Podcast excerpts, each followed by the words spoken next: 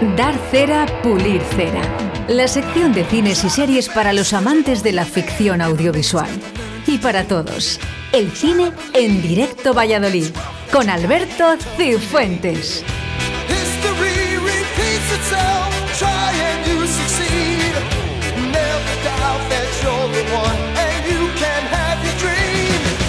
Bueno, pues aquí seguimos una semana más, ¿eh? Con el mejor plan de cine de Alberto Cifuentes. Buenos días, Alberto. Te vas a marchar y no has visto ni una de las recomendaciones que te he hecho en estos meses. No te preocupes que ahora es cuando voy a tener tiempo. O sea que están todas apuntadas, ¿eh? Así me gusta, así me gusta. Bueno, ¿qué tal vamos? Bien, bien, bien. Mira, reponiéndonos de, de los Oscars del otro día, que vamos a olvidar, vamos a dejar un poco de lado lo ocurrido y, y hablemos un poco más de la ganadora. La ganadora hablamos de aquí, de ella, de Coda. Hablamos de ella en su día cuando se estrenó, que es una, un remake de una película francesa muy bonita que se llamaba La familia Belier, que no hizo nada, no ganó nada y debe ser un remake casi plano por plano. Así que bueno, recomendamos que vean la francesa mejor. Venga. ¿Y con qué arrancamos hoy? Arrancamos con Marvel y arrancamos con una película que se llama Morbius.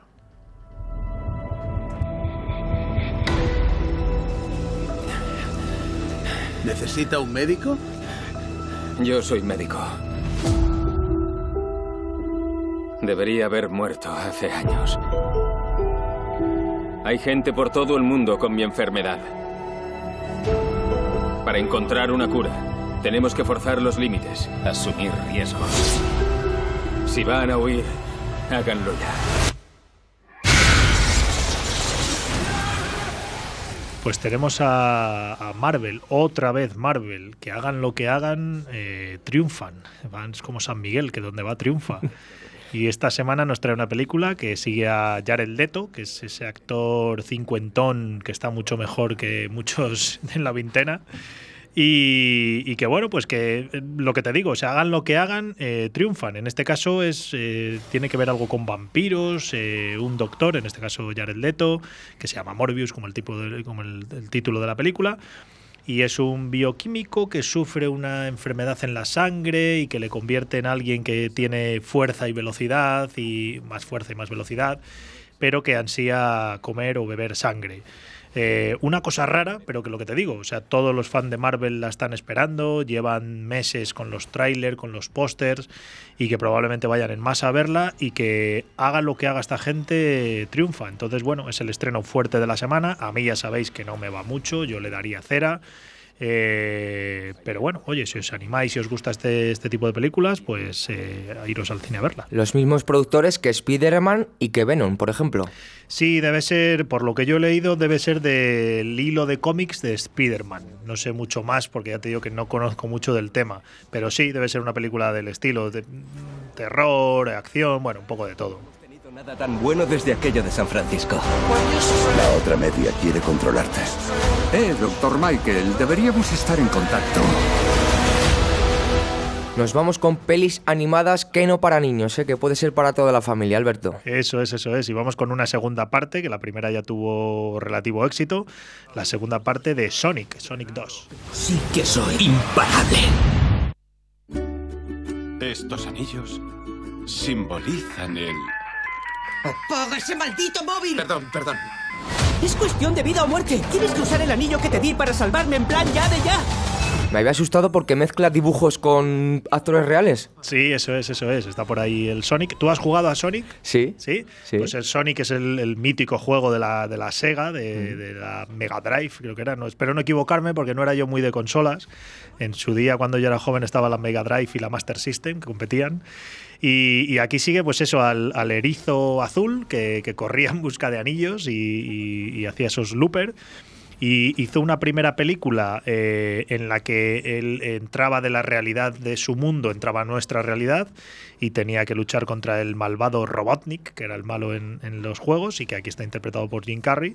Y bueno, pues aquí nos llega una segunda parte. La primera ya te digo que tuvo, bueno, relativo éxito cuando parecía que era algo... Hay, hay pocas... Bueno, se han intentado hacer películas de videojuegos y de este tipo de videojuegos y diría que casi todas han fracasado. Y Sonic, bueno, mantuvo el tipo Y aquí la tenemos con una segunda parte. Personalmente yo le daría cera porque no me parece, no me parece. O sea, creo que hay que intentar, hay que innovar otras cosas. Pero bueno, para los fans de, de los videojuegos, pues bueno, puede estar entretenida. Y si ya vieron la primera, pues aquí está la segunda. Decir que dura 122 minutos, que se dice pronto.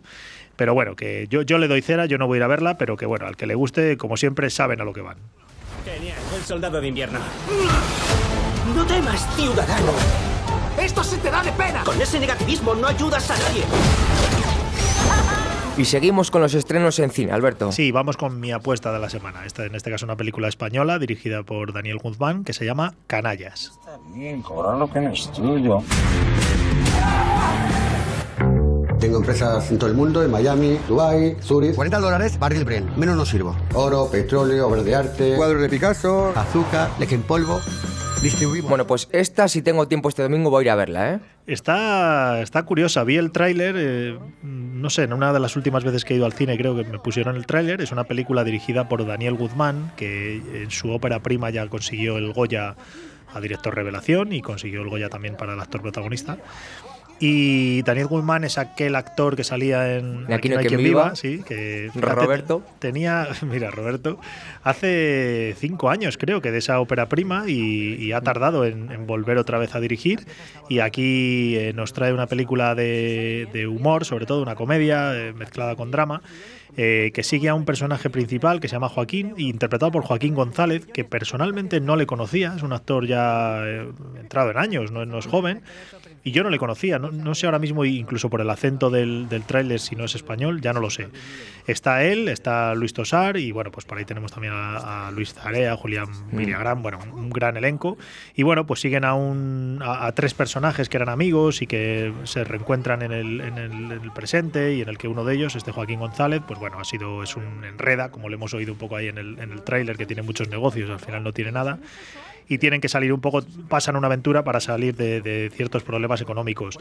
El tráiler a mí me ha gustado mucho, parece que pinta muy bien. A ver si este fin de semana podemos verla y, y comentamos un poco qué tal. Caras muy conocidas, ¿eh? Sí, sí, sí, ya te digo que hay ahí un, un elenco de actores conocidos y está también Miguel Herrán. Que Eso es te iba a decir. Miguel Herrán, no me salía el apellido. Sí, pues Miguel Herrán es el actor que ya en la ópera prima de Daniel Guzmán consiguió el Goya a Mejor Actor Revelación. Continuamos, Alberto. Vale, pues continuamos con la última película en la cartelera de esta semana. Eh, se llama Atrapados en la Oscuridad.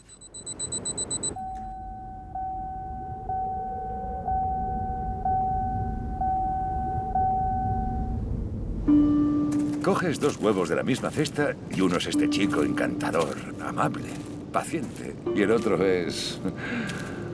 ¿Un huevón?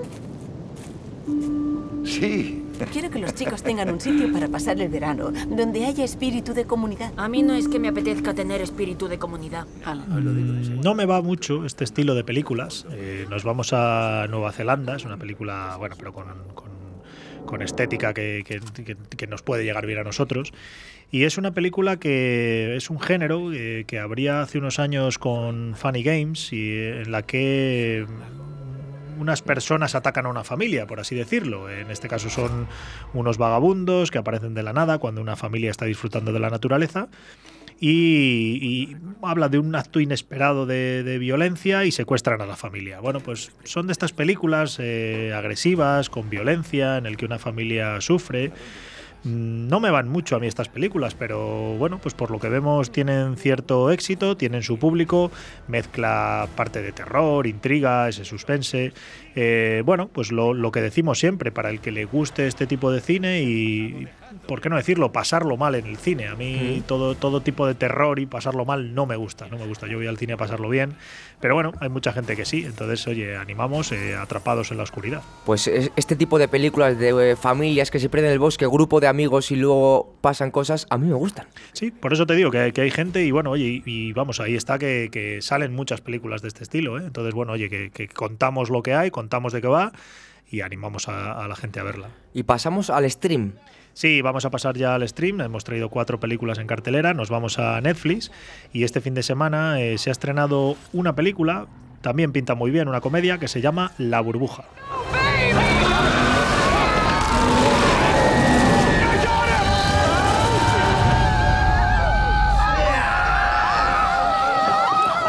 Iba a decir, digo, comedia y ahora sí, ahora sí. el, el tráiler empieza con, con una super película con muchos efectos especiales y es que es una película que están grabando una serie de actores eh, con esa pantalla verde eh, que se está grabando durante la pandemia o justo en la entrada de la pandemia y el confinamiento. Y entonces, bueno, pues sigue a ese grupo de actores y cómo se tienen que quedar confinados en el hotel donde están grabando y, bueno, cómo intentan seguir rodando la película y, convivir un poco con la situación del COVID. Vemos ahí cómo les hacen los primeros test. Bueno, la verdad es que tiene buena pinta. El director es Judah Apatow, eh, un, director que siempre es un fijo en la comedia y un seguro y parece que pinta bien. Una película que ha ido directamente a, las plataformas, en este caso a, a, Netflix, y que, bueno, recomendamos. En principio tiene, tiene buena pinta. Está por ahí Karen, Karen Gillian, que la veíamos en la nueva versión de Jumanji, Pedro Pascal, el mandaloriano. Y, y, bueno, pues no hay, hay un buen elenco de actores y ya te digo, y sobre todo ahí en la dirección con Judah Pato casi siempre es un seguro. Entonces vamos, desde aquí la vamos a recomendar para que nos echemos unas risas. Pedro Pascal, que para el que no lo conozca, ¿eh? actuaba en la serie Narcos. Sí, sí, efectivamente. Yo no la, no la vi, pero efectivamente aparecía, es un actor eh, no sé exactamente la nacionalidad, pero creo que es latino y, y bueno, ya te digo, eh, por lo que luego se supo es el mandaloriano, el famoso mandaloriano. Crystal just did a fucking TikTok with a dinosaur. Pasamos, Alberto, a Mira, bueno, vamos con un documental que también ha estrenado este fin de semana Netflix y que es un documental que sigue al, al multimillonario, podemos decir, Elon Musk. El, el documental se llama Regreso al espacio. Evidentemente necesitamos preservar la luz de la conciencia hacia un futuro, extendiendo la vida más allá de la Tierra. Si la misión es exitosa, enviaremos a astronautas estadounidenses en cohetes estadounidenses desde el mismo suelo por primera vez en nueve años. Bueno, un documental que dentro de poco podrá ser realidad. Esos viajes al espacio. Sí, ahí están, ahí están en ello. Y por eso decíamos lo de multimillonario, porque bueno, hay una serie de, de multimillonarios ahora que tienen ganas de, de, viajar al espacio y que lo están consiguiendo. Hace poco veíamos a, a un par de ellos. Y aquí pues Elon Musk, que ha, creado una empresa que se llama SpaceX, en la que está desarrollando los viajes espaciales. Y aquí pues vemos un poco en el documental, nos cuenta un poquito cómo, cómo se ha desarrollado y, y cómo él está intentando llevar a algunos astronautas hasta la Estación, estación, estación Espacial Internacional. Eh, y todo lo que están intentando hacer en torno, del, en torno de la carrera espacial. Bueno, pues a la gente que le guste también este tema, lo mismo que decimos siempre, los documentales siempre son un seguro en Netflix, ya hemos aquí hablado algún día de algún listado de documentales y, y suelen tener muy buena producción y aquí bueno, pues que siguen a Elon Musk, él no, no, va, no va a quedar mal y, y vamos, probablemente sea un documental que esté muy bien. ¿eh? Astronautas de la NASA, Bob Baker y Doc Horry. La Tierra es la cuna de la humanidad. Listos para el lanzamiento. Falcon 9 iniciando.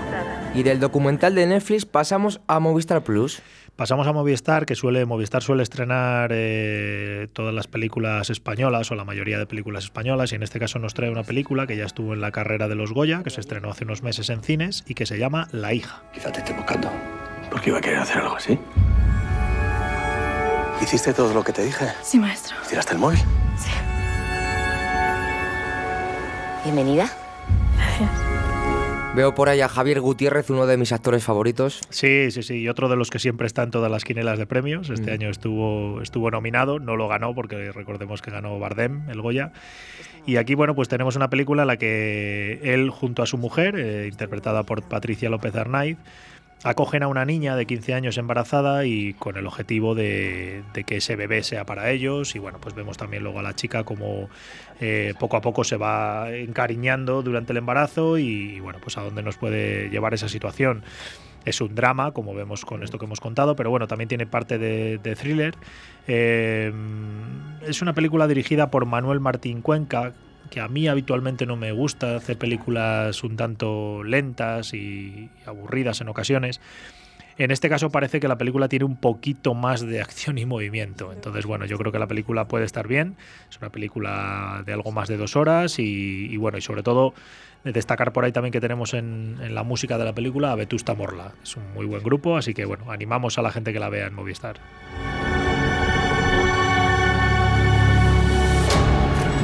Tengo que ver a Osma. Tengo que hablar con él. Vetusta Morla con Reina de las Trincheras, ¿eh? se llama la canción, si la queréis escuchar independientemente. Pues mira, que la gente se anime a oírle también. No vas a hacer nada.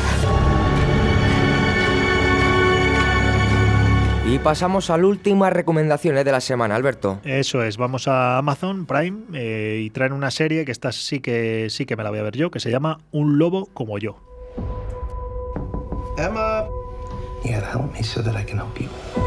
Dad, why do I have to talk to you? You don't talk to me. It is my job to help keep you safe. Maybe you should help yourself.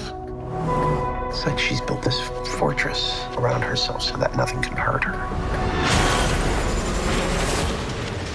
No he podido descubrir mucho sobre esta serie. El planteamiento son un padre y una hija que están intentando eh, sobrellevar el fallecimiento de la madre.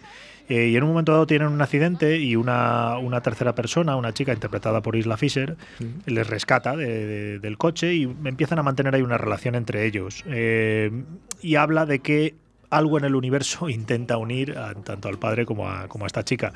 Eh, en, la sinopsis de la de la serie no dice mucho más. En el género nos habla de fantástico hombres lobo. Y en el título de la película, pues nos habla de un, un lobo como yo. Esta chica misteriosa parece que, que entraña algo. Y bueno, sobre todo son poquitos capítulos y son capítulos de media hora. Es una serie australiana. En el tráiler a mí me ha parecido que puede estar entretenida, junta parte de drama, parte de comedia y luego pues toda esta parte fantástica y de romance que decimos. Eh, hace unas semanas hablábamos de otra serie parecida que se llamaba Upload, que, que hizo Amazon en Amazon Prime durante el confinamiento y que estaba muy bien, que yo desde aquí la recomendaba. También capítulos cortos de media hora y que estrenó la segunda temporada que también he visto y que ahí ya sí que pincha en hueso. O sea, en, en la parte de Upload recomiendo que vean solo la primera temporada y esta serie pues tiene pinta también de algo parecido. Ya te digo, yo es que estas series de capítulos de media hora me, me cautivan. Cuando tienes poco tiempo, eh, lo ves rápido, no tienes que dejarla a medias y, y se ve fácil. Es el Entonces, futuro, es el futuro. Yo esto sí que lo veré. Ahora en estos momentos es, es algo que veré.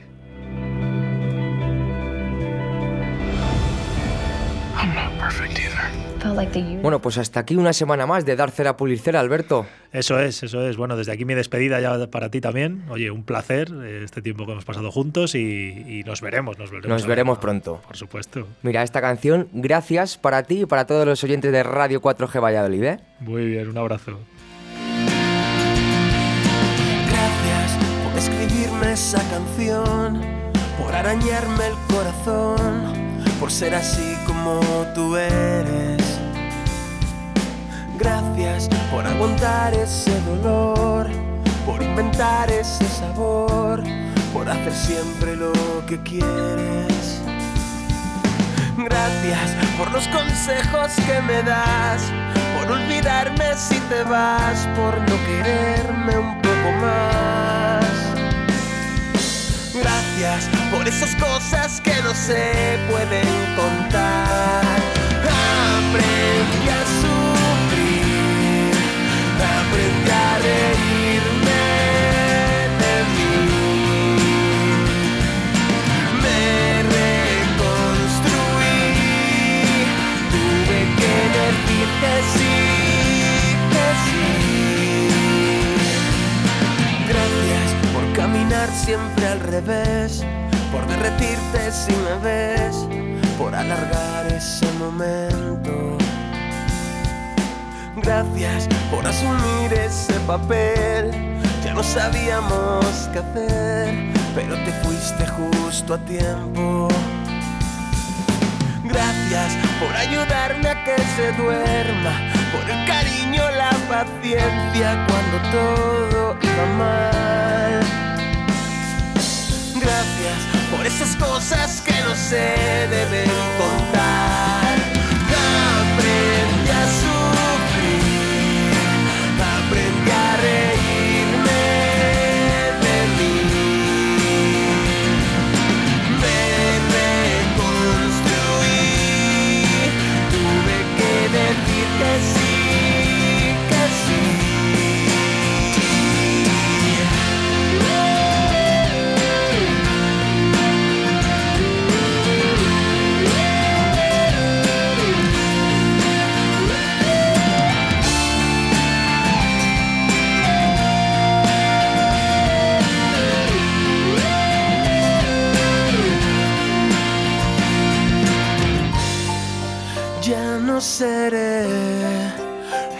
Fui para ti una vez.